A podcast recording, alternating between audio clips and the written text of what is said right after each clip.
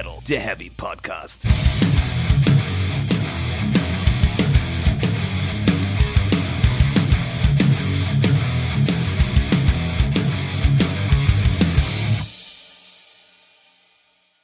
Herzlich willkommen zu Folge 81 von Speak Metal, der Heavy Podcast.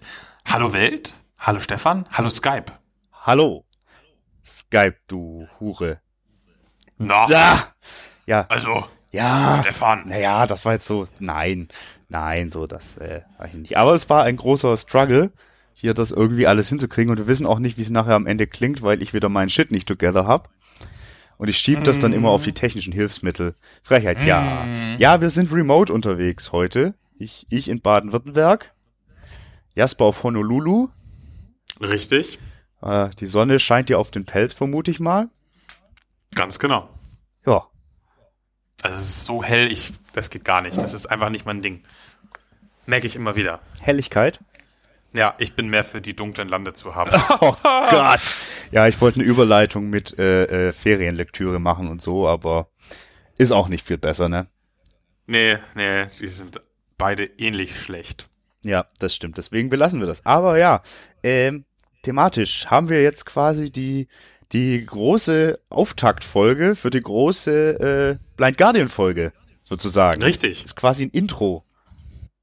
Ja, das kann man so sagen, genau. Wir, wir reden nämlich über die, die Vorgeschichte äh, des Albums. Also nicht die Vorgeschichte im Sinne von, was haben die eigentlich 20 Jahre gebraucht, um das Album aufzunehmen? Das ist auch eine lange Vorgeschichte, sondern über den Roman, der die Vorgeschichte, die auf dem Album passiert, verhandelt. Die dunklen Lande von Markus Heitz. Treue Hörerinnen und Hörer wissen, ach so, ab und zu, wenn es jetzt ab und zu so tut, dann bewege ich mich. Oh Gott, bitte beweg dich wenig. Ich versuche es. Ich gehe jetzt in Schneidersitz, dann komme ich auch nicht mehr in den Kasten an. Ja, äh, treue Hörerinnen und Hörer wissen, äh, haben, wir haben uns schon öfter über das kommende Blind Guardian Twilight Orchestra Album äh, unterhalten, dessen Vorgeschichte jetzt eben der Roman von Markus Heitz ist, was wir auch schon öfter erwähnt hatten. Und da wir ein super multimedialer Podcast sind und beide definitiv unseren Technik-Shit together haben, Auf jeden Fall. ähm, widmen wir uns jetzt einem Buch. Ja. Quasi. Crazy. Crazy, ja. Äh, es, es sei auf jeden Fall noch gesagt, wir werden anfangs Spoiler stark vermeiden und später werden wir hart spoilern und das vorher ankündigen. Deswegen glaube ich, dass man, wenn man vorhat, das Buch noch zu lesen, jetzt durchaus noch mithören kann, ohne irgendwie sich große Überraschungen wegnehmen zu lassen. Und wer das Buch eh nicht lesen möchte, der kann einfach bis, oder es schon gelesen hat, kann einfach bis zum Ende dranbleiben. Ne? Genau, genau. Wir sprechen dann nochmal eine explizite Warnung aus, wenn es in hartes Spoiler-Territory geht. Richtig, in die äh, dunklen Lande des Podcasts quasi. Das Es wird einfach nicht, es wird nicht be besser mit diesen Anspielungen. Nee, lass es einfach. Lass Ja. es einfach. Ja, da hätten wir dann quasi das Vorgeplänkel eigentlich äh, eröffnet. Richtig. Ähm, ja, Markus Heitz. Habe noch nie was von dem gelesen. Ah, ich schon tatsächlich. Ähm, ich habe äh, äh, die angefangen, die Zwerge zu lesen und das ist ja so sein bekanntestes Werk wahrscheinlich. Das kam, das erste Buch kam eigentlich 2003 raus aus der Reihe. Ähm, das war nicht so mein Fall, muss ich sagen. Ich bin generell nicht der große Fantasy-Leser, aber es ist halt so, ja, die deutsche Fantasy-Reihe, wenn man, wenn man so möchte. Ähm, deswegen dachte ich, muss man die schon mal gelesen haben. Ähm, da habe ich dann aber irgendwie im zweiten Band oder so, äh, ich glaube, ich habe sogar tatsächlich im Buch abgebrochen, ja, aber es hat mich irgendwie nicht so richtig abgeholt. Ähm, Ah, Ansonsten hat er noch viel äh, gesch geschrieben, zum Beispiel für, für Shadowrun, für äh, Perry Roden hat er auch was geschrieben. Ähm, das habe ich auch beides mal ein bisschen gelesen, also nicht seine Werke, aber äh, die, die aus den Universen habe ich mal Dinge gelesen. Ähm, und was ich ganz spannend fand, äh, ich weiß nicht, ob du es mal gemacht hast, kennst du das Abenteuerspielbuch? nee, aber das klingt, klingt gut. Abenteuerlich. Genau, das, das sind diese äh, Bücher, ähm, wo man quasi äh, Entscheidungen trifft. Ach so, die. Ja, Fun Fact, dazu kurz noch off-topic. Ich habe heute äh, ein bisschen aus meinen alten, in meinen alten Jugendbüchern auf dem Dachboden gewühlt und da gibt's auch ein paar von den Dingern. Das ist ganz schön geil. Genau, und die hat er wohl tatsächlich mit seinem Verlag damals äh, wiedererweckt, weil es die eine ganze Zeit lang gar nicht mehr gab.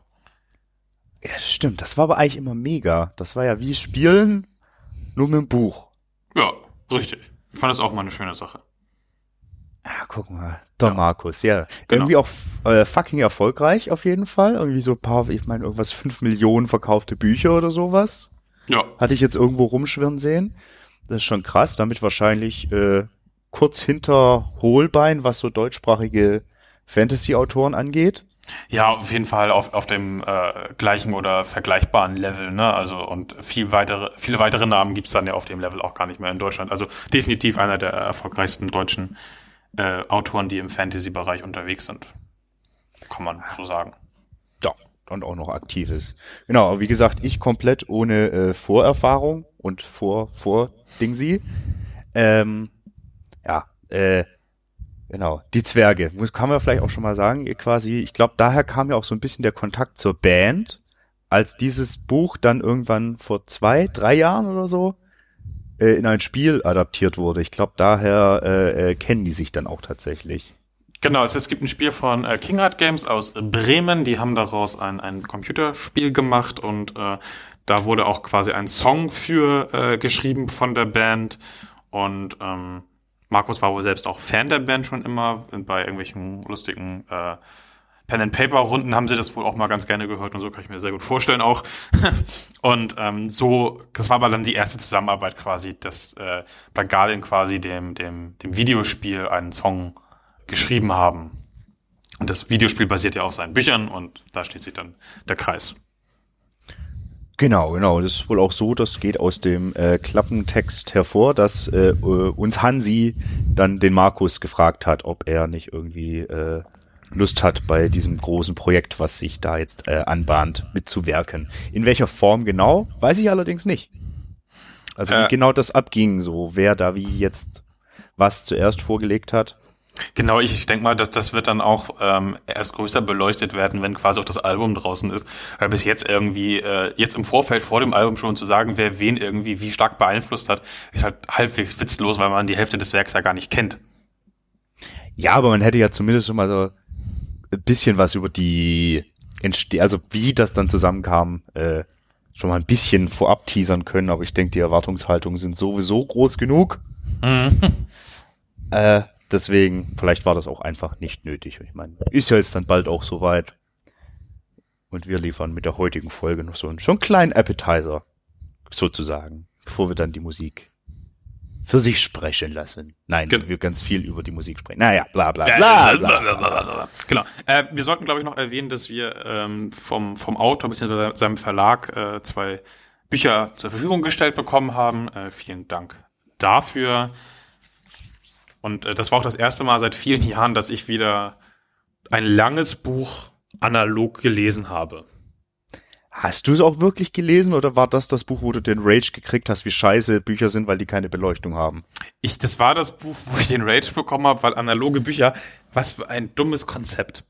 Das ist ein geiles Konzept. Nee, also dieses Umblättern, das ist total nervig. Wenn du, du liegst irgendwie im Bett mit der Decke drüber und so, dann musst du umblättern und dann ist da irgendwie so ein Stück von der Decke im Weg und so und dann wird die Hände immer lahm, weil das wiegt halt auch echt viel. Das sind ja irgendwie 516 Seiten oder so. Ähm, es ist nicht beleuchtet, das heißt, du musst das die Lampe anmachen. Das ist halt für die Person, die nebendran versucht zu schlafen, viel schlimmer als ein blödes Kindelicht. Also analoge Bücher. Es hat seine Vorteile, ne? Ja, zum Beispiel, wenn wir die Postapokalypse haben. Äh, Auch. Nee, Ja. aber auch, auch, auch so, äh, so, so covermäßig, ähm, dann diese Karten, die da drin sind, die äh, Radierungen, die da drin sind. Das ist natürlich viel schöner als auch in so einer komischen Kindle-Version. Und äh, spätestens, wenn ich äh, Autor wäre, würde ich auf jeden Fall auch darauf bestehen, mein eigenes Werk gedruckt in der Hand zu haben, weil dann hat man es wirklich in der Hand. Aber äh, ich bin sowas von schnell wieder zurück zum Kindle, das glaubst du gar nicht. Ja. Ach, ich, ich mag einfach Bücher haptisch. Aber hab das jetzt tatsächlich auch elektronisch gelesen, aber das tut ja alles nichts zur Sache. Ähm, ja, Cover wäre eigentlich ein Thema, aber müssen wir wirklich drüber reden? Ähm, man kann vielleicht drüber reden, dass ich anhand des Covers keine Ahnung hatte, was im Buch passiert.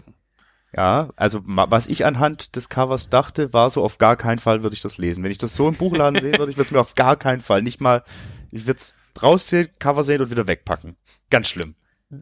Da gehe ich mit und ich kann bereits spoilern, äh, das wäre schade gewesen. Äh, da sprechen wir später drüber. ja, machen wir. ähm, ja, aber das äh, Cover ist einfach eine, eine äh, junge Dame, es stellt sich später als die Hauptperson heraus, äh, die mit einem Rapier und einem, einer Pistole in den Händen äh, kreuzt über der Brust in die Kamera. Es gibt keine Kamera, ihr wisst schon. Auf den, auf den Frontal nach, nach vorne Licht. guckt und im Hintergrund ist äh, so eine Landschaft, die man nicht genau einschätzen kann, mit so ein bisschen Stadt und einem Reiter und Raben am Himmel und Gewitter und Dunkel und Lande. Ja? Ah, komm. Dann können wir das, das jetzt ist ja, komm, das ist hier Fluss, da können wir das doch direkt nämlich auch mal anordnen. Ja. Wo sind wir denn? Was machen wir denn hier? Wo, was, was, was, was passiert? Was sind die dunklen Lande und warum liegt hier eigentlich Stroh? Ja, was sind eigentlich die dunklen Lande? Ja, äh, fangen wir vielleicht nochmal ein Stück weit vorne, äh, vorne, vorne ist gut, äh, vorne, weiter, vorne? weiter vorne an. Ähm, es ist ein klassischer Roman, würde ich erstmal sagen. Ne? Ja. Der, kann man so stehen lassen. Es ist ein allwissender Erzähler, der verschiedenen Personen folgt. Das würde ich ja. auch so stehen lassen wollen. Ähm, ja. Was ich auch gut finde, ich bin kein Fan von dem neutralen oder dem, dem aktiven Erzähler. Ähm, ich finde den, den Allwissenden finde ich eigentlich immer am schönsten, muss ich sagen. Der unzuverlässigste ist am schönen. Ja, der unzuverlässige. Das ist am Der kann auch sehr schön sein, das stimmt. Das kann sehr, sehr faszinierend sein, ja. Es sind, wie gesagt, knapp 500 Seiten, was äh, ich finde, ist mal eine ganz gute Länge. Das ist total machbar, aber es ist auch nicht zu kurz, so dass man irgendwie Sachen wegskippen müsste in irgendeiner Form, in, die inhaltlich vielleicht relevant gewesen wären. Ähm, und ja, dann kommen wir jetzt vielleicht tatsächlich zu, zu der Welt, in der der spielt, weil das war für mich die erste Überraschung. Mhm. Ähm, ja, das äh, kann man mal so sagen. Wir sind in Deutschland im Jahr. Ja, in Deutschland sind wir nicht. Nein, im Heiligen Römischen Reich deutscher Nation im Richtig. Jahr 1629. Richtig. Und äh, das fand ich schon überraschend, weil, ne, wie gesagt, die Zwerge, Shadowrun und so, das sind jetzt ja nicht so die klassischen Szenarien mit einer echten Welt. Und das ist Deutsch, Heiliges Römische Reich, äh, Jahr 1629, ist schon ziemlich nicht fantasievolle Welt, sag ich mal, grundsätzlich. ja, also gut, das ist auch so ein Punkt, den ich irgendwie, das, also das kann ich auch schon mal, äh, also Anna, das, ich dachte nicht, dass das, das die Art Fantasy, weil es ist ein Fantasy-Roman, ja. äh, wäre, auf dem Guardian ihr Orchesterwerk basieren würden. Hätte ich auch nie gedacht, weil auch bei Guardian, ne, da bist du gleich bei Tolkien und so. Richtig, also bei klassischer High Fantasy dann sozusagen. Genau. Das haben wir nicht. Wir haben eher so eine Art Dark Fantasy, sag ich mal, denn äh, wir befinden uns, wie gesagt, äh, im Jahr 1629, äh, so in, in dem, was später mal irgendwie Nord, Nord bis Mitteldeutschland wird. Ähm, und da gehen Dinge ab. Zum Beispiel geht da Krieg ab. Genau, wir, wir befinden uns quasi am Ende der ersten Welle ungefähr des 30-jährigen Krieges. Ja, der ging ja bis 48, ne? 1648. 18 bis 48, genau. Ja. Beziehungsweise da gab es ja mehrere Etappen. Ja, also es gab ja eh nicht den einen großen durchgehenden äh, Krieg. Ähm, dass, dass das so zusammengefasst wird als 30-jähriger Krieg ist ja auch, weil es schön handlich ist dann. ähm, so, ein, so einen durchgehenden Krieg in dem Sinne gab es ja gar nicht. Äh, aber es ist noch einiges an 30-jährigen Krieg zu gehen zu Zeitpunkt der äh, Erzählung. Es ist aber auch schon relativ viel passiert. Ne? Die, die Wallensteins dieser Welt sind schon durch die äh, deutschen Lande geprescht und haben Dinge getan. Ähm, wir haben auch das Zeitalter der Hexenverfolgung. Ne? Viele verorten das ja immer gerne im Mittelalter. Dabei ist das ja eigentlich ein Thema der Neuzeit und das ging zu der Zeit auch ziemlich stark ab. Ja, und so haben wir quasi diese historische Vorlage, die auch tatsächlich ziemlich gut umgesetzt ist an einigen Stellen, würde ich sagen. Und die mischt sich halt mit so einer Fantasy-Geschichte. Ja. Und das fand ich erstmal spannend, weil ich mag total gerne diese historischen Romane. Und wie gesagt, so reine Fantasy ist echt nicht so meine Baustelle. Ne, klar, Herr der Ringe schon irgendwie, weil ist halt Herr der Ringe, ist halt irgendwie so ein Weltding. Aber ansonsten war das nie so richtig meins. Und dann finde ich diese Mischung eigentlich schön. Grundsätzlich erstmal. Also äh, grundsätzlich hasse ich historische Romane, Oh Gott, oh Gott. liebe aber Fantasy-Romane. Okay. Von der anderen Seite irgendwie.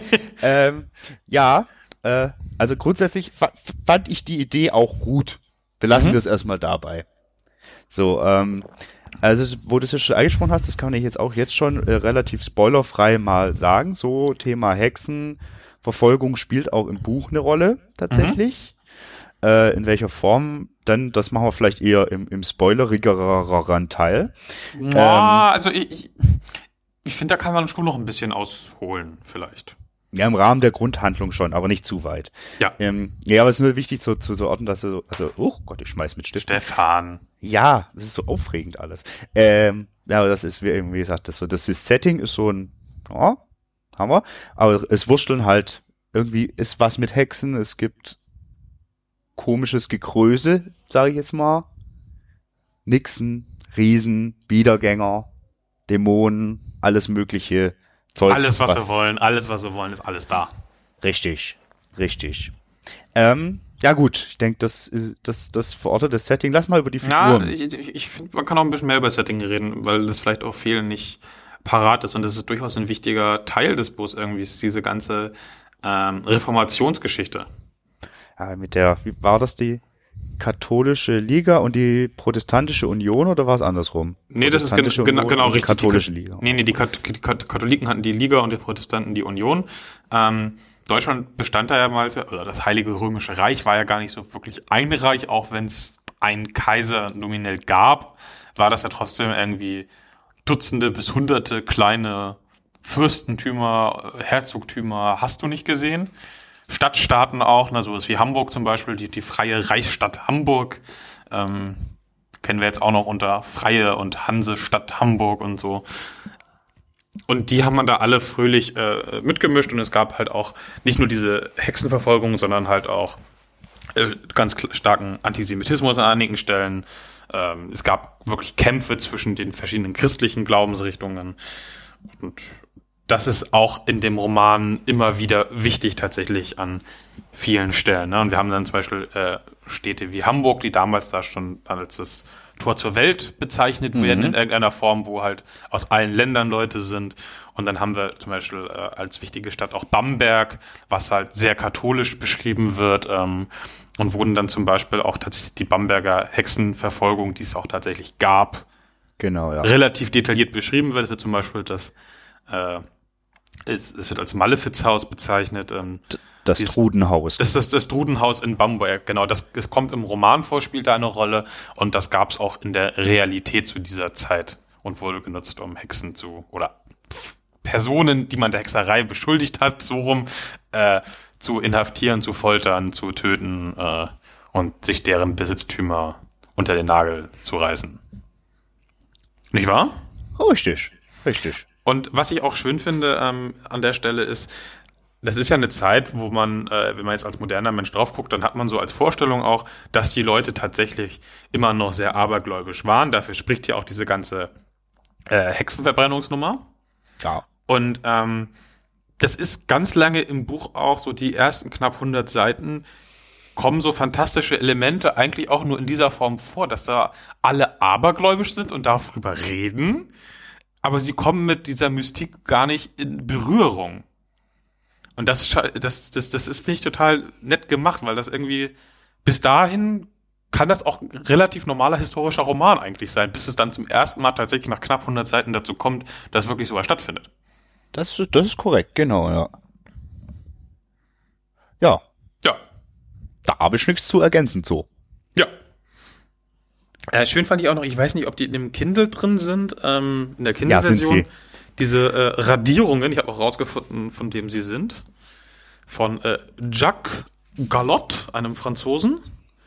Ähm, der hat so ganz berühmte Radierungen zum 30-jährigen Krieg gemacht, so unter anderem diesen, diesen Galgen, äh, Baum. ba Galgenbaum, genau, wo äh, Genau, den.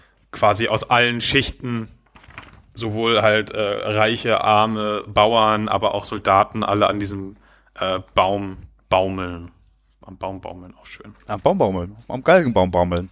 Am Ga Galgenbaum, Baum, Baum, Baumeln, Baum, Baum, Baum, baum Baum. Genau. Ja, finde ja. ich äh, sehr schön, passt wunderbar tatsächlich zu dem, was in dem Buch äh, erzählt wird. Und es gibt auch immer wieder diese äh, Ausschnitte aus Tagebüchern von Söldnern oder aus damaligen äh, Zeitungsveröffentlichungen und so. Und aus dem Simplicissimus, dem großen äh, äh, hier Schergen, Schelmen, Schelmenroman ist es, glaube ich, der da ja irgendwie 1668 rauskam. Ja. Und das ist immer ganz nett, weil das auch, auch im typischen Altdeutsch gehalten ist, was super anstrengend zu lesen ist, aber das gibt dem ganz nochmal, das er, also das verortet es so schön historisch und gibt dann auch manchmal durchaus noch so kleine, also passt immer gut zu dem, was danach passiert, sagen wir es mal so. Genau, und ich, ich finde tatsächlich diese Welt grundsätzlich erstmal äh, sehr, sehr glaubhaft umgesetzt. Ich weiß nicht, wie Grundsätzlich ja. Doch, also gerade, dass er da äh, mit dem gespielt wird, dass da viele Leute irgendwie abergläubisch waren und dann dem da doch noch was hintersteckte, aber vielleicht, wie sich später rausstellt, nicht das, was man vermutet hätte. Das ist echt sehr, sehr charmant. Es ist ein bisschen so, erinnert mich ein bisschen an äh, Supernatural, weißt du? Wo. Da musste ich lustigerweise auch dran denken. Ja, schön. Das finde ich immer ganz nett, sowas, wo dann die tatsächlich irgendwie sich irgendeine Form von dem, was die Leute glauben, als Wahrheit innerhalb dieses Mediums dann herausstellt, äh, aber irgendwie gebrochen ist an irgendeiner Stelle. Genau. Du wolltest über die Person reden, richtig? Ja, das ist vielleicht gar nicht mal so, so unwichtig, zumindest mal ein paar zu erwähnen. Ja, richtig. Fang denn, gerne an. Denn da wäre zum einen die äh, Ernlin, ich weiß nicht, wie man sie ausspricht, Ernlin, Ernlin Salome Kane, die in, vermeintliche Heldin, äh, die auch auf dem Cover zu sehen ist. Mhm. Wie sie so schön äh, in der in den, den Persona Dramatis oder so beschrieben wird, Abenteurerin und Solomon Kanes Tochter. Äh, ja, Solomon Kane, ne? Irgendwo klingelt es. Kann ich aber nicht mehr so zuordnen. Chaos ist ja so eine Figur von dem äh, Menschen, der auch Conan den Barbaren ersonnen hat. Das war quasi ein puritanischer Dämonenjäger in dessen fantastischen Universum. Und äh, das fand der Heiz wohl ganz cool. Da steht auch so im Nachwort und äh, wollte das irgendwie aufgreifen, aber nicht direkt die Figur weiternehmen und hat deswegen seine Tochter genommen. Dianlin, Salome. Genau. Ähm, hast du was von dem, dem, dem Howard gelesen? Nö. Nö. Ich fand aber auch Conan die Filme immer scheiße, deswegen sah ich da auch gar keinen Grund, irgendwie da was zu lesen. Ich habe tatsächlich mehrere von den äh, Conan-Büchern gelesen. Die sind unfassbar aus der Zeit gefallen. Das ist Wahnsinn. Also das, unter heutigen Gesichtspunkten kann man sich da fast nur an den Kopf langen. Äh, es sind aber auch faszinierende Welten, die er da aufbaut. Aber die Stereotype und so, das ist ganz, ganz arg schlimm. Ja, das war wirklich ein, also ich meine das nicht mal wertend, sondern einfach wirklich Schundliteratur, was wo wirklich nichts gegen einzuwenden ist, aber was halt dann sich irgendwann doch bemerkbar macht durch so Einfachheit und genau solche Geschichten. Genau, das ist ja dazu. Also, aber hatte ich schon mal gar keinen Bezug zu. Nee, ich auch nicht. Bei mir hat es mit bei dem Namen zwar geklingelt irgendwo im Hinterkopf auch, ähm, aber äh, hatte ich jetzt auch nicht irgendwas direkt vor Augen, sondern dachte nur, Moment, ist das jetzt eine historische Figur? Nee, das ist zu einfach. Wobei das eigentlich vielleicht auch witzig gewesen wäre. Gab es da nicht auch so einen furchtbaren Film? Es gab einen ziemlich gefloppten Film auf jeden Fall, ja. Ob der furchtbar war, weiß ich nicht. Aber der lief der Trailer nicht so sah furchtbar aus. Da bist du mir äh, äh, voraus. Ja, was muss man noch über die Dame sagen? Ähm, die ist äh, als im Gegensatz zu ihrem Vater zumindest, soweit wir das wissen, äh, im Gegensatz zu ihrem Vater eine Teufelsanbeterin. Das finde ich ganz spannend. Ja. Wobei sie ihn auch nicht unbedingt als, als Teufel bezeichnen würde, sondern sie, sie preist halt äh, den Lichtbringer, den, den Lichtbringer. Genau, genau. Und äh, findet es gar nicht gut, wenn jemand irgendwie böse Sachen mit dem Teufel in Verbindung bringt. Richtig, was natürlich in der damaligen Zeit auch äh, als Israelis und da ist da struggelt sie dann immer so ein bisschen so, sich zusammenzureißen, wenn ja. irgendwie jemand wieder über ihren, über ihre auserwählte Gottheit oder wie auch immer man das äh, nennen will, was die da fährt, äh, äh, sich da auslässt. Genau. Äh, was man direkt auch schon das, das so sagt, ich, das kann man jetzt schon mal direkt sagen, finde ich, oder andeuten. Sie ist als Heldin auf dem Cover, aber ist meiner Meinung nach nicht die Heldin des Buches. Aber die Suche nach ihrem Erbe ist der MacGuffin, der die ganze Handlung an, also anschmeißt. Das kann man Definitiv. So Zumindest, äh, ja, genau. Das, das, das Erbe ist ein MacGuffin der Story. Ja, genau. Es gibt noch einen zweiten, würde ich sagen. Dazu vielleicht später. Ähm, das also im Spoiler-Teil dann. genau. Ähm, ja, genau. Sie ist äh, am Anfang des Buches äh, kommt sie halt äh, aus, aus England rüber nach, nach Hamburg und sie möchte ihr Erbe antreten und sie ist zu diesem Zeitpunkt zwar gut ausgebildet, aber halt nur in der Theorie. Das heißt, sie hat irgendwie Fechtunterricht bekommen und weiß, wie man irgendwie eine Wunde versorgt, weil sie an Schweinen geübt hat, aber sie hat halt noch nie irgendwie einen tatsächlichen Kampf hinter sich gehabt oder so. Ne? Das heißt, äh, so ein bisschen Frodo Beuteln aus dem Auenland. Ja, nur mit, mit, mit, mit mehr. Also, die, die, also am Anfang ist sie noch so ein bisschen so unsicher. Aber an sich ist sie halt schon so praktisch als äh, Kämpferin. Sie ist trainiert und weiß das auch. So kann man sagen, glaube ich. Aber am Anfang genau, ist sie trotzdem aber, noch aber, ein bisschen skeptisch so. Genau, sie, sie ist auf jeden Fall unsicher und äh, überfordert anfangs mit der Situation. Das, das merkt man durchaus, ja. Ja, aber zum Glück ist sie ja nicht alleine unterwegs, ne? Richtig. Da ist nämlich die Tamina, ist noch mit ihr unterwegs. Genau, die Tamina Gut. ist eine, eine, eine Mystikerin aus äh, dem schönen Persien. Und die beherrscht eine Magieform, äh, Yatu heißt die. Und die ist halt irgendwie so die Schicksalsgefährtin von, von ihr und äh, die beiden stehen sich auch relativ nah, könnte man sagen. Das kann man so definitiv sagen. Also es, äh, vielleicht nur das Verhältnis im Spoiler-Teil dann mehr.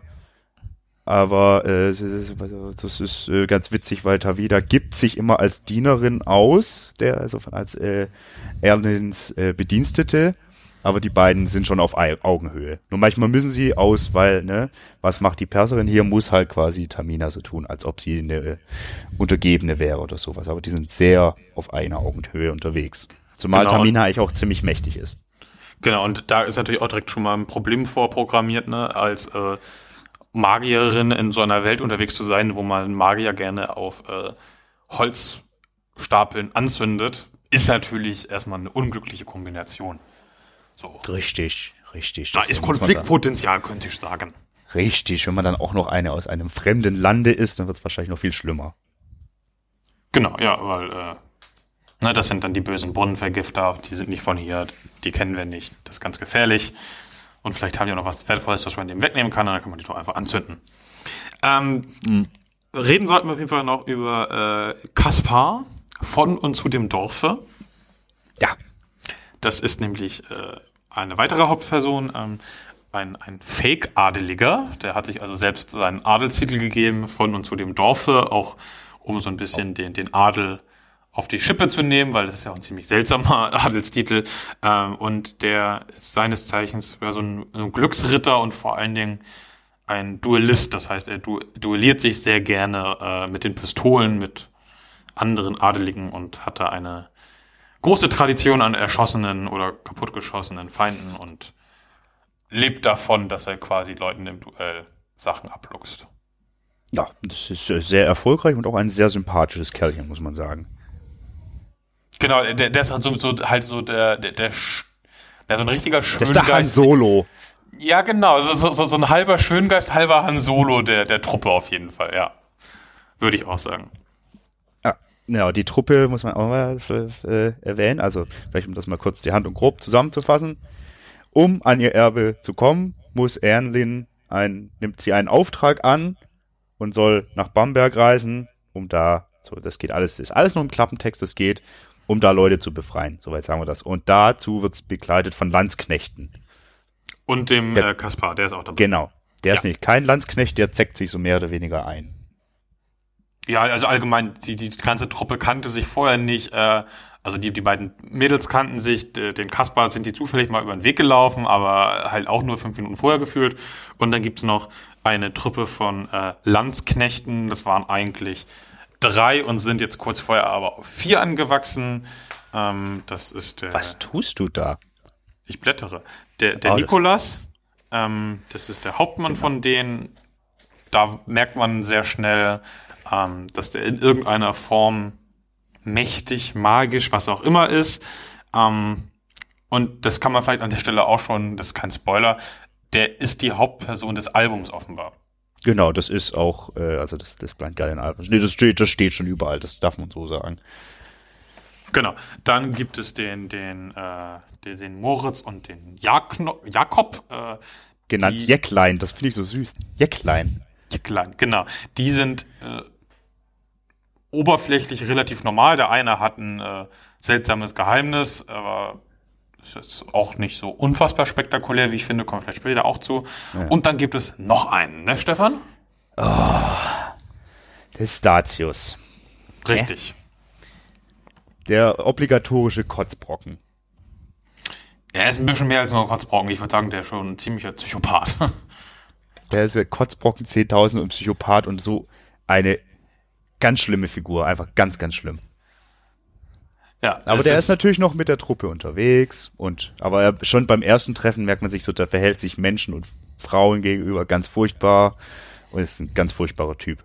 Aber Genau, man- man würde anfangs sagen, quasi, das ist so ein ganz schlimmer Prolet, der anderen irgendwie beweisen will, wie toll er ist. Aber grundsätzlich wird er erstmal so eingeführt, als hätte er schon irgendwie das Herz irgendwo am rechten Fleck, weil er sich für seine, seine Freunde ganz stark einsetzt und so. Ne? Also das, so wird er ja mehr oder weniger eingeführt.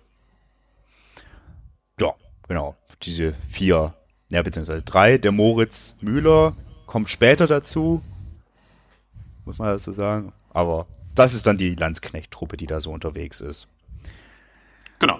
mit der Ainlin und der Tamina und dem Kaspar. Mm. Und ich weiß gar nicht, ob man jetzt noch groß vor der Spoilerwarnung andere Personen aufführen muss, um das zu verstehen. Weil die Truppe Ja. macht sich quasi auf. Ja. Ja. Das ist ja die Grundhandlung. Genau, das ist die Grundhandlung. Also sobald sie quasi äh, die, die, die Stadt Hamburg verlassen, um nach Bamberg zu gehen, beginnt die Handlung dann äh, so richtig und auf dem Weg nach Bamberg sowie auf dem Rückweg, den sie dann auch irgendwann antreten, passieren natürlich allerlei Dinge. Dinge und ähm, sie kommen halt auch in diese namensgebenden dunklen Lande, was quasi so vom Krieg verwüstete Lande sind, wo die Menschen sich gegenseitig schlimme Dinge antun, wo aber auch gefährliche Magie äh, aktiv ist, ne, dann was man sich halt alles dann so ausmalen kann, da wollen wir jetzt auch nicht so zu sehr ins Detail gehen und Sachen spoilern. Ähm, das ist so unangenehm, wie man sich das vielleicht anhand des Namens schon vorstellen kann. Genau, genau. Un unangenehm ist, das kann man ja auch schon mal so sagen, äh, gibt durchaus ein paar heftigere Szenen, so, ähm, was Gewalt in verschiedenen Formen angeht. Also jetzt nicht so 0815, kriegst eins mit dem Schwert auf die Rübe, sondern schon ein bisschen, bisschen, bisschen detaillierter und so. Ähm, na, das ist schon eine sehr dunkle und dreckige und fiese Welt und Geschichte eigentlich. Auf jeden Fall, genau. Ähm, was man auf jeden Fall noch erwähnen kann, ohne äh, zu spoilern, ist, dass es natürlich Gegenspieler gibt. Ich meine, was wäre eine Geschichte äh, ohne Gegenspieler? Es gibt einen, einen mysteriösen Venezianer, wird er genannt. Ähm, das ist so ein, ein Pestarzt mit magischen Fähigkeiten, weil die Pest spielte zu dem Zeitpunkt ja auch mal wieder eine Rolle, muss man sagen. Ähm, und so streifen halt diese Truppen, der, der, der Pestarzt mit seinen Leuten und äh, der Trupp aus den, den Hauptfiguren durch das Land und die, die Hauptfiguren versuchen halt, äh, diese Leute aus Bamberg zurück nach Hamburg zu holen. Genau, das ist der Auftrag. Eigentlich relativ Genau. einfach. Also sie müssen halt irgendwie die Leute da rausholen und dann irgendwie hoch, hochkarren, aber für, für, für so eine Truppe sollte das kein Problem darstellen. Eigentlich. Genau, eigentlich, aber auch schon aufgrund der Zusammenstellung, ne, man hat Leute, die sich mit magischen Sachen auskennen, man hat Leute, die gut schießen können, man hat Leute, die gut hauen können. Also da war von vornherein schon klar, dass das äh, deftig werden würde, den Auftraggebern. Ähm, die Auftraggeber waren die Westindische Kompanie. Genau. Das ist eine auch tatsächlich damals existierende holländische Handelsvereinigung gewesen, ähm, die unter anderem auch den Auftrag hatte, irgendwie den Krieg weiter anzuschüren tatsächlich. Ne? Also die haben zum Beispiel die, die Silberflotte der Spanier angreifen sollen und so. Ähm, Genau. Das kommt im Buch aber nicht vor, meine ich. das kommt im Buch nicht vor, das ist genau, das ist Hintergrundinfo von mir. ähm, ja, und so kommt es dann auch. Ne? Also wer jetzt äh, erwartet, dass die einfach mit einem Pferdchen nach Bamberg reiten und dann wieder zurückreiten, der liegt natürlich falsch. Da passieren natürlich sehr viele Dinge auf dem Weg. Es gibt Umwege, es gibt unerwartete Wendungen und so. Und äh, die wollen wir jetzt nicht vorne wegnehmen. Nee. Ähm, was müssen wir denn jetzt noch sagen, bevor wir da richtig zur Sache kommen? Na, ich würde sagen, wir könnten jetzt vielleicht einfach mal an dieser Stelle quasi bewerten, was wir jetzt bewerten können, ohne in die Spoiler zu gehen. Und wer sich dann nicht spoilern lassen möchte, ist dann an, dem, an der Stelle nach unserer Bewertung raus und weiß vielleicht, ob er das Buch lesen sollte oder nicht. Ja, machen wir so. Ja. Ich tue mich aber schwer mit der spoilerfreien äh, Bewertung. Ich, ich sag mal so. Ich habe Ja. mich schon sehr unterhalten gefühlt von dem Buch. Mhm. Punkt. Das ist eine kurze Also- Bewertung, Stefan. Ja, also, es, also ich muss schon sagen, es ist echt bis auf das Setting und so schon viele Motive, die schon echt oft da waren, ein bisschen anders zusammengestellt und zusammengewürfelt. Ich für meinen Teil fand jetzt auch nicht, dass die Verwebung von Fantasy und History so super gelungen war. Generell fand ich das Worldbuilding bisschen ausbaufähig. Warum kann ich aber erst im Spoiler-Teil sagen. Deswegen war es, es war ein unterhaltsames Buch, aber wie gesagt, ich hätte es nicht bereut, hätte ich es aufgrund des hässlichen Covers nicht gelesen. Ähm, also ich muss auch erstmal sagen, ich hatte auf jeden Fall Spaß mit dem Buch. Ich hätte es wahrscheinlich auch anhand des Covers auch nicht gelesen, davon hatten wir es ja schon. Ähm, ich bin auch tatsächlich, wie gesagt, froh, es gelesen zu haben. Ähm, ja, die, die, die, diese Heldenreise wurden alle irgendwie über sich hinauswachsen und so. Das ist jetzt nicht neu, die Versatzstücke sind nicht neu, aber ich habe ja auch relativ wenig Fantasy in meinem Leben gelesen, deswegen funktioniert es für mich wahrscheinlich noch ein Stückchen besser, kann ich mir vorstellen. Ähm, ich mag total diese Verknüpfung von History und Fantasy. Mal als sehr populäres Beispiel genommen, äh, sowas wie Game of Thrones. Klar, das ist jetzt nicht eins zu eins History, aber das ist ja auch dieses Fantasy, wo der Fantasy-Aspekt nur manchmal rüberkommt und im Mittelpunkt steht eigentlich schon immer noch irgendwie das menschliche Miteinander. Ja, aber Und halt, halt auch und halt so ein Rückgriff irgendwie in, äh, in der Eins-Welt quasi in so ein Pseudo-Mittelalter-Fantasy und hier halt ins die tatsächliche Heilige Römische Reich. Das, ist- das ist eine Sache, die ich grundsätzlich total gerne mag. grundsätzlich ja, aber auch wenn du sagst, das kann man vielleicht auch sagen, ich finde halt auch echt die Figuren blass. Punkt. Also, das Mhm. Unterschiedlich. ist- Also bei, bei, bei einigen wäre ich dabei, andere finde ich äh, schön. Also ich finde zum, zum Beispiel den, den, den, den, den Stats finde ich zum Beispiel, den finde ich zu flach. Der ist super flach, aber der ist meine, also vielleicht, das sprechen wir gleich noch drüber, würde ich sagen. Okay. Ähm, also ist jetzt äh, für mich kein, also außer vielleicht der, Ka der Kaspar, weil der eigentlich ein ziemlich guter Dude ist, äh, und der Moritz, den finde ich eigentlich auch ganz witzig. Äh, jetzt für mich keine sonderlich neuen, tollen Fantasy-Helden dabei. Nee, der, der Überheld äh, ist da auf jeden Fall nicht dabei. Nee. Nö, und aber auch halt einfach echt so die Figuren, ach ja. Aber wie gesagt, ich habe mich unterhalten gefühlt, ich habe, aber irgendwie, ich glaube halt echt dadurch, dass quasi dieses Werk den Adelsschlag bekommen hat, als Vor, als Prequel zum Blind Guardian Album zu dienen, habe ich vielleicht auch viel zu hohe Erwartungen gehabt und das ist dann halt auch albern. Kann natürlich sein, klar, ja. Ähm, also ich bin auf jeden Fall total gespannt, wie es weitergeht und ich finde vor allen Dingen den, den, den der Nikolas, ähm, der, dessen Geheimnis wird auch nur so angekratzt im Roman. Ähm, da bin ich total gespannt drauf. Ich finde, den, den haben sie zum Beispiel echt gut vorbereitet. Ich habe auch so eine. Vermutung, was ihn angeht, aber äh, da, da bin ich tatsächlich äh, gespannt an der Stelle. Tja, Und, und ich finde so, für mich tatsächlich der eigentliche Hauptcharakter eigentlich eher äh, diese dreckige Welt. Ja, ich denke auch, dass es äh, eher das ist, weil dann doch alle irgendwie einigermaßen gleichberechtigt da irgendwie stattfinden und auch äh, die Perspektiven immer wechseln zwischen ihnen Genau. vom. Erzählten. Äh, ja, ich denke, das ist auch wirklich das Setting, das da im Vordergrund steht und die Figuren so, ja, was man ja auch dann schon merkt, dass die jetzige Titelheldin dann nachher vielleicht gar keine so große Rolle mehr spielt. Man weiß es nicht, man kann an der Stelle nur spekulieren. Ähm, ja. Ja. Also ich würde grundsätzlich sagen, ich glaube, wenn man Fantasy zumindest nicht, nicht ablehnt gegenübersteht, dann kann man auf jeden Fall das sehr gut lesen. Man kann damit auf jeden Fall äh, Spaß haben. Ähm, und wenn man zusätzlich noch Historie mag und vielleicht sogar noch zusätzlich Blind Guardian, ich glaube, dann kann man wirklich wenig äh, damit falsch machen, unterm Strich. Ja, denke ich auch. Ja. So. Aber jetzt, so. äh, jetzt, jetzt können wir die Warnung aussprechen. Jetzt müssen wir sagen an dieser Stelle, alle, die nicht äh, das, äh, die sich nicht spoilern lassen wollen, die müssen an dieser Stelle ausschalten. Da sagen wir vielen Dank fürs Zuhören und tschüss bis nächste Woche. Tschüss. Tschüss. Und für alle anderen wird ab jetzt hart gespoilert werden. Unter die Gürtellinie. Ist so. Boah, was hat mich dieses Buch aufgeregt.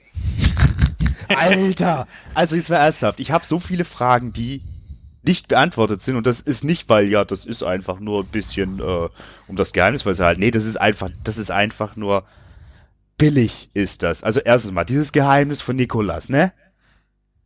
Dass der da als super mega Dude aufgebaut wird und dann, um dann nachher eine Heldenrolle zu spielen, das ist so billig alles. Dann, was, was zur Hölle, warum ist Aelin Warum ist die Lucifer treu? Was, was wirkt, was, was bedeutet ihr Glaube? Das wird im Buch nicht ausgeführt. Nichts. Das heißt nur immer so, ja, Lucifer, hier, bla, bla, bla. Aber es hat keine Auswirkung. Keine. Überhaupt keine. Woher kennen die und Tamina sich? Was ist das? Okay, die beiden sind ein Paar, das kann man an der Stelle sagen. Das finde ich ganz süß, aber ist im Prinzip für die Handlung auch vollkommen egal. So, was hat es mit Taminas Meister und dieser Loge auf sich, die irgendwie in der Handlung auch mit rum, ist einfach da. Was zur Hölle ist ein Gefrorener, außer dass er unsterblich ist? Und, ah, Gott, also es gibt noch lauter so Dinge. Also, ganz schlimm, Na, ganz, also ganz, die, ganz billig, ganz billig. Ah! Also dieses äh, gefrorene Ding, äh, das ist tatsächlich wieder was äh, Historisches aus dem historischen Aberglauben. Dass du das nicht kennst, ist deine Schuld. Ja, aber dass es im Buch nicht vernünftig erklärt wird und halt, ja, das ist, so nennen die halt irgendwie Leute, die unsterblich gemacht wurden. Ja, toll, der Dude ist halt unsterblich, der Moritz. Aber wie kommt das? Was soll das? Das ist so billig. Nee, das wird ja erklärt, warum er das quasi ist. Jein. Aber es wird, das, das Thema der Gefrorenen wird einfach so reingeworfen. Das hat bei ihm ein bisschen anderen Grund. Wobei ich mich auch frage, weiß er wirklich nicht, dass er ein Abkomme von Riesen ist? Doch, das weiß er ganz klar. Er, er, er, du hast das doch zum Beispiel öfter mal, dass er sich falsch rum bekreuzigt. Ja, gut. Und, ja, glaub, glaube an die alten Götter, aber ist trotzdem so. Und warum ist er dann nicht mehr bei den Riesen? Weil er ausziehen wollte, um das Kämpfen zu lernen? Oder Bock auf Abenteuer. Also, finde ich, das muss man jetzt tatsächlich nicht, nicht, nicht, äh, nicht vorkauen. Also, da finde ich, bist du ein bisschen kleinlich, Stefan. Doch, das ist mir halt bei Fantasy-Literatur total wichtig. Das Worldbuilding, dass es in sich stimmig ist. Und ich habe da noch so mehr so Dinge stehen, für die, die wir nachher vielleicht mal in Frage stellen können. Weil ich finde das echt so billig. Dass da wirklich so spannende Sachen aufgemacht werden, die aber vollkommen egal sind. Vollkommen. Endin ja, könnte auch äh, äh, äh, ans fliegende Spaghetti-Monster glauben. Das wäre komplett egal. Komplett. Ja, das stört mich wirklich nicht. Was mich zum Beispiel eher stört, ist, ähm, dass diese äh, Storyline mit dem, mit dem Erbe ja. generell. Boah. Ähm, es wird ja ein Attentäter auf sie angesetzt. Ähm, der wird dann am Ende auch getötet und dann irgendwie versuchen die rauszubekommen, woher dieser Auftrag kam und so. Und das ist alles irgendwie völlig egal. Das ist komplett egal. Das ist, äh, also das ist frei. Der MacGuffin dient eigentlich nur noch, um einen anderen MacGuffin einzuführen, nämlich die, die, Damen, die man in Bamberg abholen soll. Genau, okay, das meintest du, weil ich war mir nicht sicher, was du mit dem zweiten MacGuffin meintest, genau. Und die sind Damen am Ende gar kein MacGuffin, das finde ich wiederum schön. Ich dachte die ganze Zeit, die sind der MacGuffin. Aber das sind sie gar nicht. Nee, ich dachte, ich dachte mir schon, also, dass da sowas in der Art passiert. Genauso wie ich mir sehr sicher war, was beim Stats so alles passiert. Dass er nämlich wirklich ein Riesenarschloch ist. Und zwar wirklich, wirklich. Und das ist so, ja, hm. Wir haben über dein, über dein Rage haben wir, glaube ich, völlig die Struktur verloren gerade, Stefan. Wir sollten erstmal die Handlung erzählen, oder? Ja, aber es hat sich die ganze Zeit so in mir aufgestaut. Das musste jetzt einfach raus, weil mich das wirklich aufgeregt hat beim Lesen. Ah ja, zur Handlung. Ähm, wie detailliert machen. Also, man kann sagen, die Leute brechen auf, so, nach mhm. Bamberg. Dann treffen sie da unterwegs Kannibalen und eine komische Nixe und da stellen sie dann fest, dass der, nee, das stellen sie schon vorher fest, dass der Moritz ziemlich unkaputtbar ist. Genau. Ähm, und dann kommen sie nach Bamberg und machen da ein bisschen Schindluder und holen da die, jetzt muss ich gucken, sie, sie holen da die zwei, also sie sollen da drei Frauen abholen. Nee, sie sollen fünf abholen. Fünf, genau, zwei sind aber schon verstorben. Zwei sind bereits äh, umgebracht worden von der, äh, von den Hexenverbrennern, sag ich mal. Ähm, eine ist verschwunden und zwei sitzen in diesem besagten Drudenhaus Druden. ein. Genau, genau. Und die holen sie dann da raus, so, muss man Mhm. jetzt auch nicht en Detail ausführen, würde ich mal sagen. Und dann stellt sich irgendwann, beziehungsweise nee, vorher noch, zuvor, bevor die die da rausholen, treffen äh, Ernlin und Tamina noch auf Hexen. Ja. Auf, auf Hexenhexen, wie man sie so erwartet. Äh, und namentlich eine davon ist Sophia, wo ich mich auch frage, was ist mit der passiert, weil gestorben ist die nicht, meine ich. Aber ihr gesamter Hain oder Zirkel oder wie auch immer wurde von dem Pestarzt, dem Venezia- Venezianer, platt gemacht. Genau, der Venezianer hat sich nämlich äh, eine Truppe von Landsknechten zusammen rekrutiert ähm, und mit denen äh, jagt er halt diese Truppe. man Weil, soll- Man sollte dazu sagen, dass er einer Dämonin dient, namens Wand. right? Und die verleiht ihm mithilfe dieser Pestmaske paar Fähigkeiten und äh, dazu wird auch irgendwie, dass er Leute unterwerfen kann und auch von Toten wieder auferstehen lassen kann und die dann irgendwie crazy äh, heiß glühende Klingen haben, die alles durchtrennen und explodierende Kugeln abfeuern und ziemlich awesome sind. Genau. Und ähm, dieser Venezianer ist sehr lange ein Mysterium und es stellt sich dann aber heraus, dass das dieser äh, Attentäter ist, der am Anfang auf die angesetzt wurde, der tödlich verwundet wurde und dann von dem äh, Dämon gerettet wurde. Genau, zu seinem Vasallen dann sozusagen gemacht wurde. Genau, weil so ein bisschen ist das äh, irgendwie, man kann sich fragen, wa warum macht die, dieser Dämon, warum schickt er seine Schergen hinter der Truppe her, die ja eigentlich nichts damit zu schaffen hat? Äh, der Dämon möchte bitte der einzige Dämon in der Hut bleiben, aber die vermeintlichen unschuldig in Bamberg äh, der Hexerei bezichtigten drei Damen beziehungsweise die eine, die Nika, die irgendwie weg ist. Dann gibt's da noch die Agatha und die Ursula. Die sind nämlich, die sind nämlich crazy Nachfahren von Azteken, beziehungsweise von, äh, gezeugt von Konquistadoren, die sich vermutlich an den Frauen vergangen haben. Und sind Right. jetzt auf Rache in Europa. Genau, was sich im, halt äh, im, im Laufe der Rückreise, nachdem sie die Damen befreit haben, herausstellt, dass sie äh, damit nicht nur zwei schwache Damen befreit haben, sondern ziemlich mächtige Zaubererinnen aus der neuen Welt. Genau, und auch so gar nicht unschuldige Frauen. Also so, so überhaupt gar nicht. Nicht so richtig, ne. Ey, Und das ist dann auch so, so eine Sache. Ich weiß nicht, ob das jetzt nötig, Not getan hätte, dass man da das Böse quasi aus von, von, von drüben herkarrt. Oder ob es nicht einfach im Europa, was gerade schon Krieg und durch Glauben, der da ist, eh schon kaputt gemacht wäre, ob man da nicht genug andere Ansätze für Böses hätte finden können. Naja, eigentlich ist es ja das Böse aus Europa, weil, ähm, ne? ja, dass Spanier. es zurückkommt, ihm sich zu rächen. Ja, gut, so, aber äh, ist trotzdem noch mal eine andere Geschichte quasi. Die, man kann sagen, die Damen möchten sich quasi rächen für all die Schandtaten, die die Europäer äh, in Amerika begangen haben und wollen deswegen jetzt quasi Europa komplett vollends in das Chaos und Verderben stürzen. Genau, sie wollen quasi äh, einen ewigen Krieg im, im Herzen von Europa äh, einpflanzen.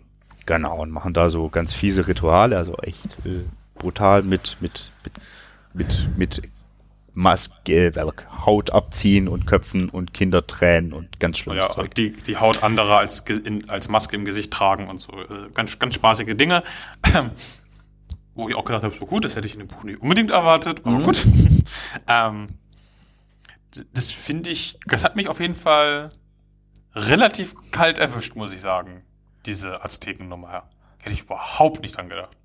Naja, also, äh, also also es kam dann doch irgendwann, als ja die ganze Zeit von irgendwelchem Obsidian-Zeugs und so die Rede war, aber dass die beiden, äh, weil dann doch schon die Vermutung war, dass die beiden Damen eher halt, halt eben doch nett sind.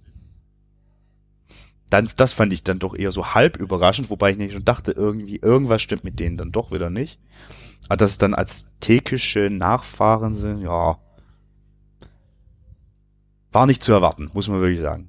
Nee. Aber auch halt nicht nötig, meiner Meinung nach.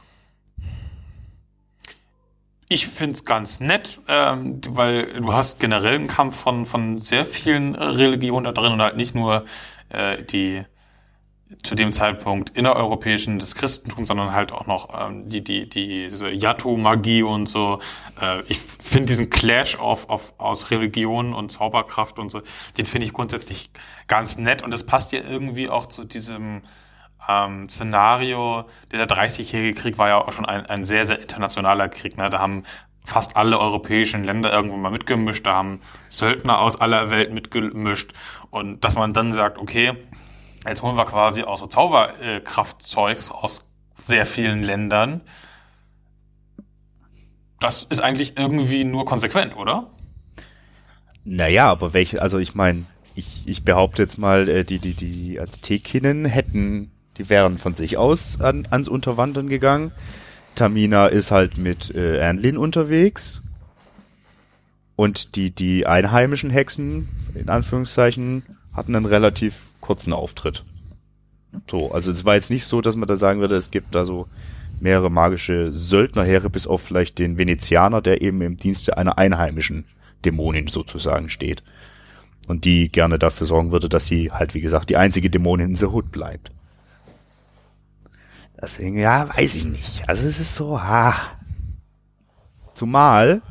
Ja. Also, vielleicht müssen wir noch kurz noch die Handlung ein bisschen weiter ausführen. Mhm. Ähm, ja, also die haben sich jetzt als, als, als, als täkische Magierinnen, Hexen, wie auch immer, entpuppt, können ziemlich crazy Scheiß machen, unterwerfen irgendwie die Landsknechte und auch Enlin mit einem Bann, dann trennt sich die Gruppe, wird aufgespalten, Nikolas findet irgendwie raus, dass er super unsterblich ist, äh, Stats, äh, schließt sich den Hexen natürlich an, weil das total geil, wenn die ganze Zeit Krieg herrscht, dann kann er als geborener Söldner äh, aus mit Leib und Seele die ganze Zeit irgendwie Leute meucheln, was er ja so super geil findet, Leute meucheln und Menschen vergewaltigen. Und deswegen ist das für den der super Plan.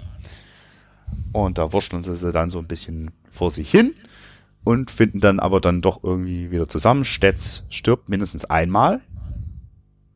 Mhm. Wird dann vom Venezianer wiederbelebt und hintergeht den dann, weil er findet einfach die Aztekin viel superer mit ihrem Plan. Und ja, und dann gibt's einen großen Showdown auf dem Schiff. In Magdeburg, genau. In Magdeburg, genau. Wo dann auch noch so ein Texturakel, so ein Feuerschlangenviech mit rumwurstelt. Und äh, Jaguar-Dämonen und Stats hat sich übrigens zwischendurch auch mal in einen Wehrpanther verwandelt. Und Tamina kann irgendwie tote Körper beleben und mit denen durch die Gegend reisen. Und wenn sie mit denen einen Tag lang unterwegs ist, vergeht für sie selbst nur eine Stunde und solche Späße. So super Magic. So vollkommen random Magic, das mag ich nicht. Auch nicht. Dieses Yatu, das ist manchmal so super übermächtig und manchmal kann es gar nichts. Und es funktioniert so aus heißer Luft irgendwie. Sie arbeitet da mit ihrem Stab, bla. Aber es ist jetzt kein sonderlich ausgefeiltes Magiesystem. Denn irgendwie mit Gins kann man noch Deals schmieden, aber sind keine am Start und so. Ja, ja also, da fehlt irgendwie so der Unterbau tatsächlich, das stimmt, genau, um einzuordnen, wie diese ganze Magie in dieser Welt funktioniert. Das kommt mir irgendwie auch zu kurz. Genau, und das ist halt so, das ist so schade beim Worldbuilding, dass das echt viel zu kurz kommt. Weil ich glaube auch gerade so, wie gesagt, der, der, der Glaube äh, Anlins an Lucifer. Das hätte ja total spannend sein können.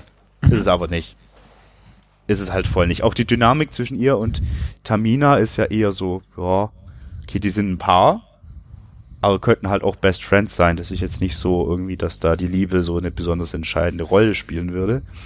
Deswegen ist alles, ist alles so, meiner Meinung nach nicht, nicht, na, es nicht,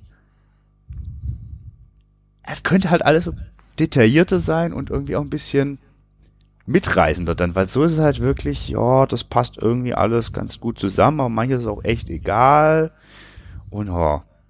Also was mich tatsächlich, äh, das sind alles so Sachen, so die habe ich auch gem gemerkt, aber die haben mich nicht wirklich gestört. Was mich tatsächlich dann gestört hat, ist quasi die Auflösung am Ende. Sie gehen zurück nach Hamburg, äh, sagen so, pass auf, hier äh, haben wir jetzt erledigt, äh, bitte das Erbe. Dann ist das Erbe erstmal total unspektakulär, wirklich nur ein MacGuffin kann nichts. ähm, Vielleicht, man weiß es nicht, da ist wohl ja ein Brief drin, den sie am Grab ja, ihrer Mutter lesen will. Äh. Genau, aber und dann erzählen sie halt diesen, diesen Jungs von der, der, der westindischen äh, Handelsgesellschaft da, was alles passiert ist und fragen so, was sollte das Ganze jetzt? Warum sollten wir so komische äh, Aztekenkriegerinnen da abholen? Und die wissen das auch nicht und dann kommt ein Russe und will denen das erzählen und dann wird er weggeballert. Richtig, und du denkst also, so, ja, aber warum wollte jetzt irgendjemand diese, diese Aztekendamen einsammeln. Warum? Äh, angeblich der Zar, der russische. Warum? Ja. Keine Ahnung. Ergibt keinen Sinn. Was ich mich auch frage, sind wirklich diese drei die einzigen äh, aztekischen Menschen, die da Party machen oder gibt's da auch noch mehr? Weil das wird irgendwie auch nicht so klar. Also die sind zwar dann alle besiegt und damit ist erstmal Ruhe, aber steht ja zu vermuten, dass da doch noch ein paar mehr am Rummalochen wären. Also es wird angedeutet, dass es mehr sind, aber sie haben auf jeden Fall die stärkste besiegt. Das wird ganz eindeutig gesagt, dass sie die, die mächtigste, die nach Europa gekommen ist, besiegt haben. Ja gut, dann gibt's ja aber immer noch andere, die da irgendwie Schindluder treiben können. Und ich glaube aber, das ist eigentlich, ich glaube, das wird ziemlich egal dann für die Albumstory. Ist meine ja, Befürchtung. Die, die, die spielt ja auch irgendwie 20 Jahre später. Also. Genau. Ja, das heißt, kann ja trotzdem nicht das fortzählt. Aber das ist so schade, weil da so viele Fragen sind, die einfach, glaube ich, niemals beantwortet werden. Ja, also er hat ja äh, offen gelassen, ob er noch eine Fortsetzung schreibt. Ähm, vielleicht kommt das da vor, aber ja, mir geht das auch so, dass mir zu viele lose Enden am, am, am Ende sind. Das, man weiß am Ende nicht so wirklich, was das Ganze sollte. So richtig. Voll. Also, das, das finde ich schade. Weil grundsätzlich finde ich es spannend angelegt. Grundsätzlich, ja. Also für mich, ich hätte es toll gefunden, wenn man, also wenn es wenigstens quasi dann noch davor ein Prequel gegeben hätte, um zumindest Anlin und Tamina vernünftig einzuführen, dass Nikolas irgendwie super ist. Was ist eigentlich deine Vermutung, dass er ist? Naja, in irgendeiner Form wahrscheinlich Lucifer. In irgendeiner Form, ja, weil der, die eine, die, die Nika, die die Oberarztthekin sagt ja, oh, oh, scheiße, ich wusste nicht, dass äh, der dir gehört, als sie ihm gerade versucht, das Herz rauszureißen. Kann sie sein und mit Licht und so weiter, ja. Ja, gesagt, das ist oh, okay, aber so wird es irgendwie die beiden vermeintlichen oder ja, wo ich dachte, dass sie die Hauptfiguren werden, hätte ich irgendwie, da hätte ich mir mehr zu erwartet. Auch was noch mit dieser Loge auf sich hat, das könnte sein, dass das vielleicht noch eine Rolle spielt. Ich glaube mhm. aber eher nicht. Das finde ich alles so ein bisschen schade. Das ist so, ist so das Setting so ein bisschen angerissen. Mhm. Aber das ist jetzt noch alles kann, nix muss. Und ja. Ist, deswegen, ne, so ein, so ein, natürlich kannst du nicht alles so mit, mit Tolkien so sowas vergleichen. Aber ne, so die Gefährten. Das, das, das macht so richtig alles auf. Die Figuren werden vernünftig eingeführt. Du weißt über die das Wichtigste, was du wissen musst. Und das ist nicht so, dass irgendwie irgendjemand irgendwas Großes macht. Und das ist der Auftakt für was Großes dann. Ja. So, ich ich habe vielleicht ein, ein gutes Beispiel äh, für äh, das, das, das Problem. Ähm, ja. Das Buch gerade vor mir von der ersten eigentlichen Seite, Seite 15, ich lese einfach mal kurz ähm, vor. Auch wenn er aus Hannover stammte, sprach Melchior das Englisch nur leidlich. Okay, hä? Warum? Ja. Was hat das mit Hannover zu tun? Ist Hannover irgendwie dafür bekannt, total, dass da alle Englisch reden? Ich, keine Ahnung, weil, ist bekannt dafür, dass da das äh, sauberste Hochdeutsch gesprochen wird, aber ansonsten, nee. Also Hamburg oder so, da hätte ich es noch verstanden können, weil, ne, Han Hansestadt, Hafen, hast du nicht gesehen. Aber Hannover? Und das ist halt so, es werden so viele Sachen in den Raum gestellt und die sind dann so, aber erklärt werden sie nicht.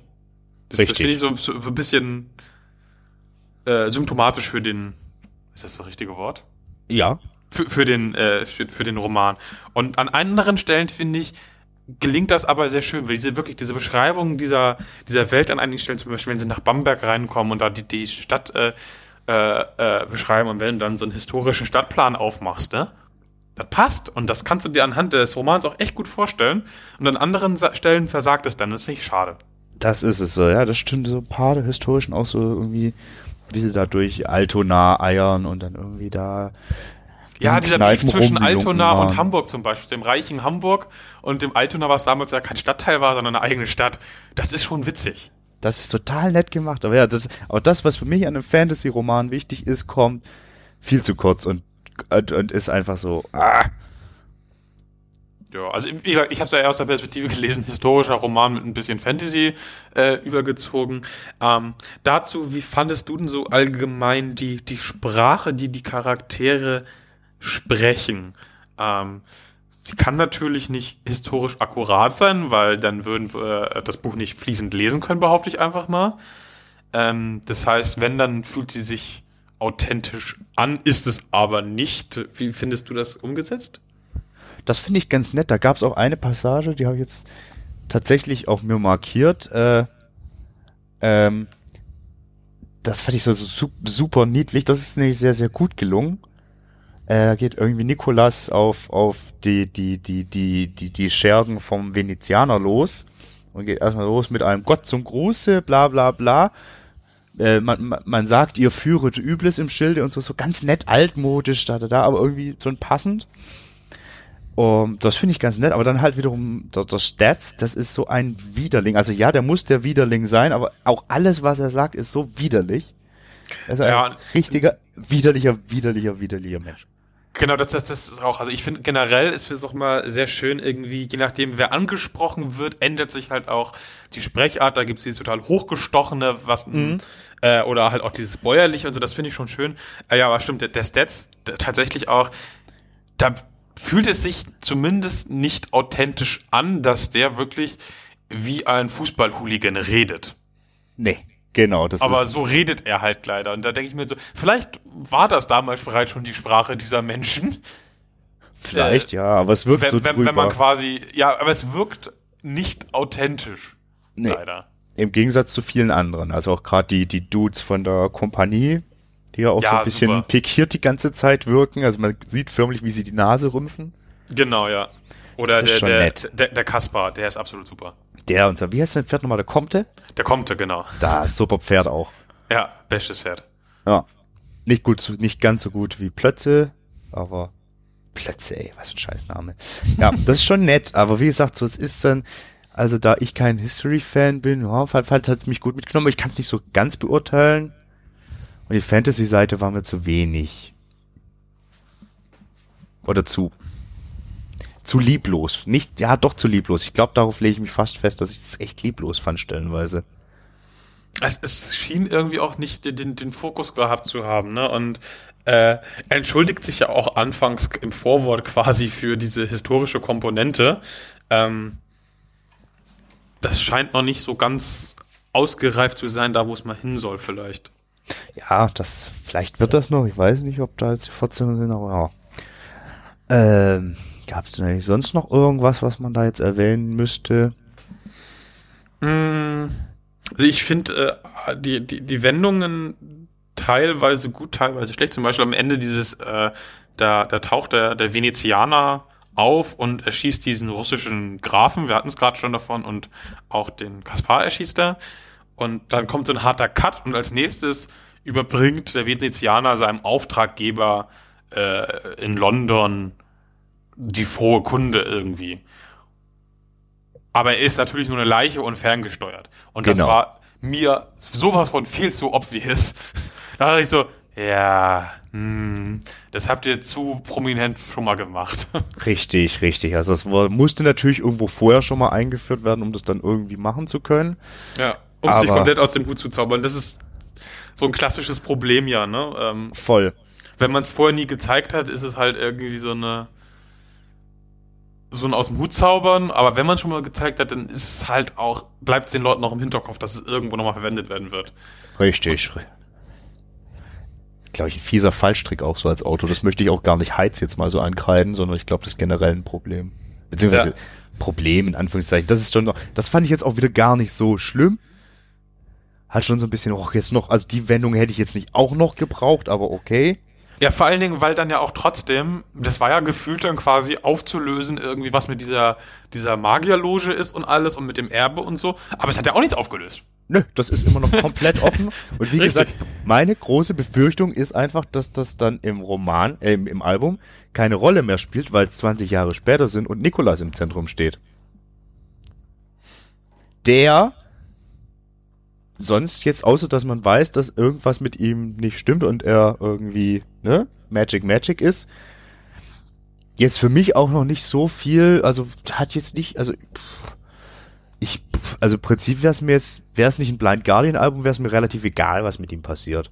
Ja, aber das das ist ja auch ganz bewusst äh, so angelegt wahrscheinlich, um ihn für das Album aufzusparen, weil er wird ja auch, er wird auch gesagt, dass er quasi kein Gedächtnis hat, das irgendwie länger äh, zurückreicht als halt bis zu irgendeinem Schlachtfeld, wo er irgendwie zu sich gekommen ist. Das heißt, der ist ja als wirklich leeres Blatt Papier angelehnt. Der hat seine Kumpels, zieht mit denen durch die Gegend und haut Leute kaputt.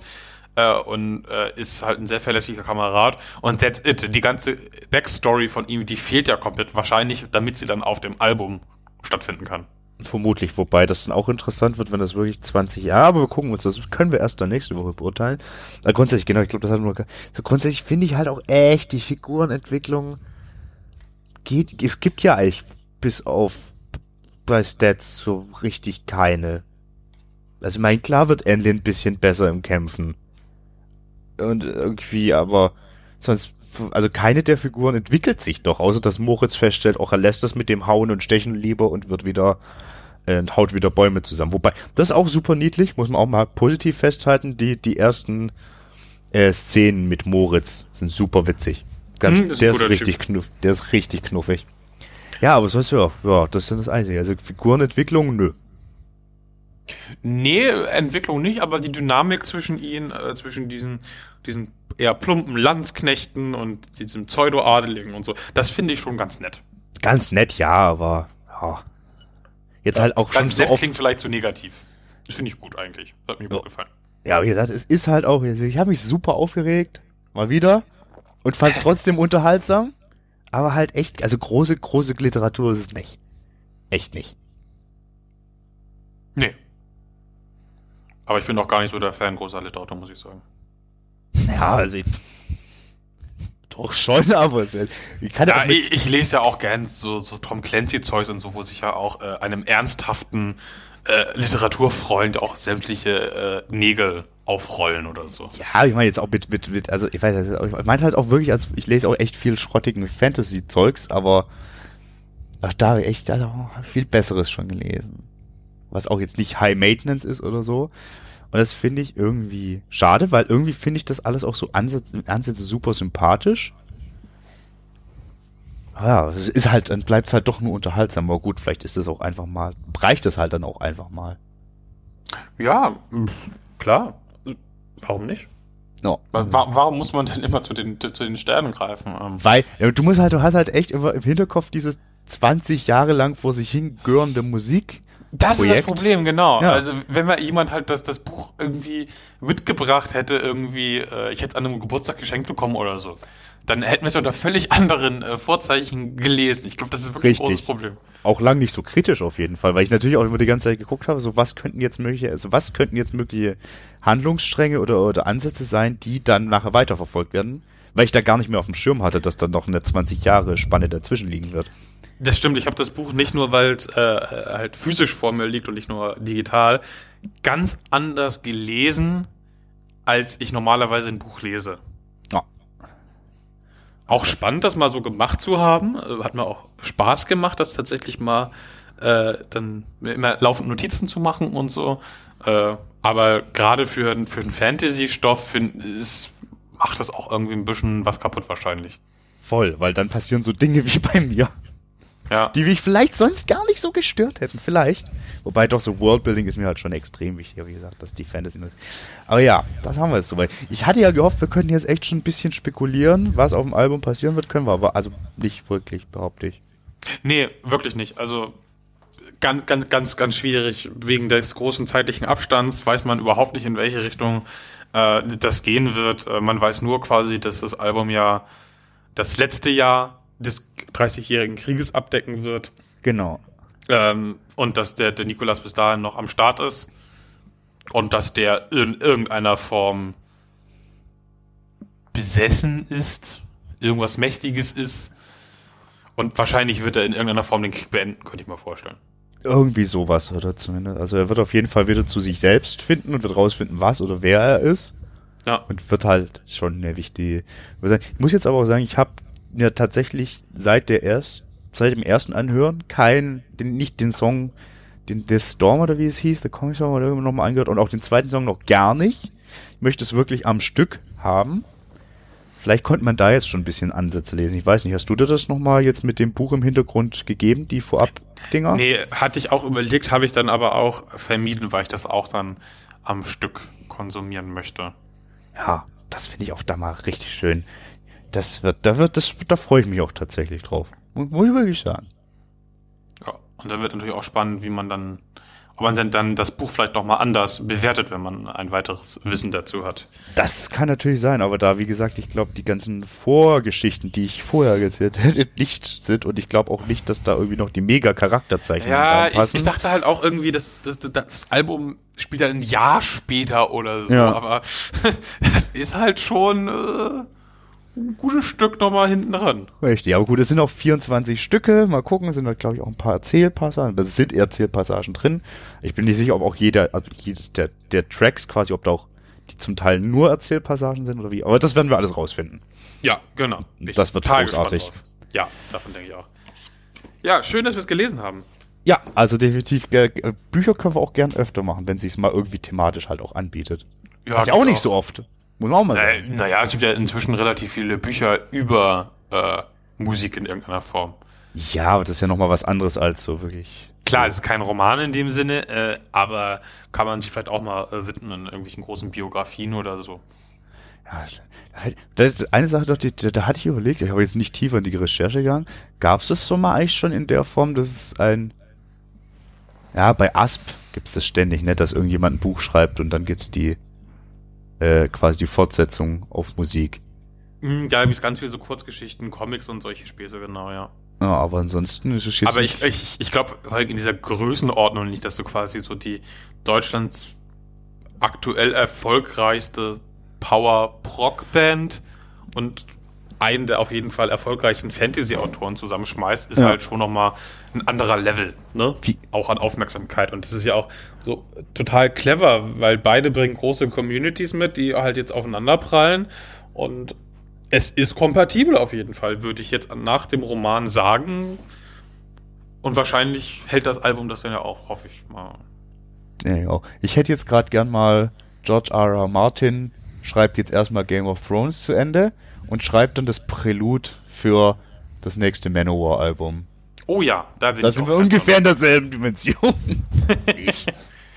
Äh, Ja, da musst du Manowar. mal ein bisschen Manowar unterbringen. Naja, naja.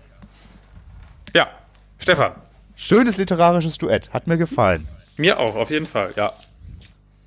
Ich habe echt total Angst wegen der Aufnahmequali, aber das werden wir gleich hören. Es sieht alles gut aus, wir gucken mal. Und dann, ja, liebe Leute, alle, die jetzt noch da waren und offensichtlich entweder sich spoilern lassen wollten oder das Buch schon gelesen haben oder nachdem sie das Buch gelesen haben, wieder zurückgekommen sind, schön, dass ihr so lange dabei wart. Was sind eure Meinungen? Haut's uns in die Kommentare, Link in Bio. Richtig. Vielen Dank fürs Zuhören. Vielen Dank, Stefan. Vielen, Dank, Jasper. äh, an den Autoren auch für das Werk. Und dann freuen wir uns auf das Blind Guardian Album und gucken, was daraus wird. Richtig, und vielleicht ist die Summe dann größer als ihre Teile oder was auch immer. Egal. Ja, richtig. Lassen wir das. Aber das war's erstmal für diese Woche mit Spiegen Metal. Le Richtig. Podcast Evi. Richtig. Tschüss. Tschüss.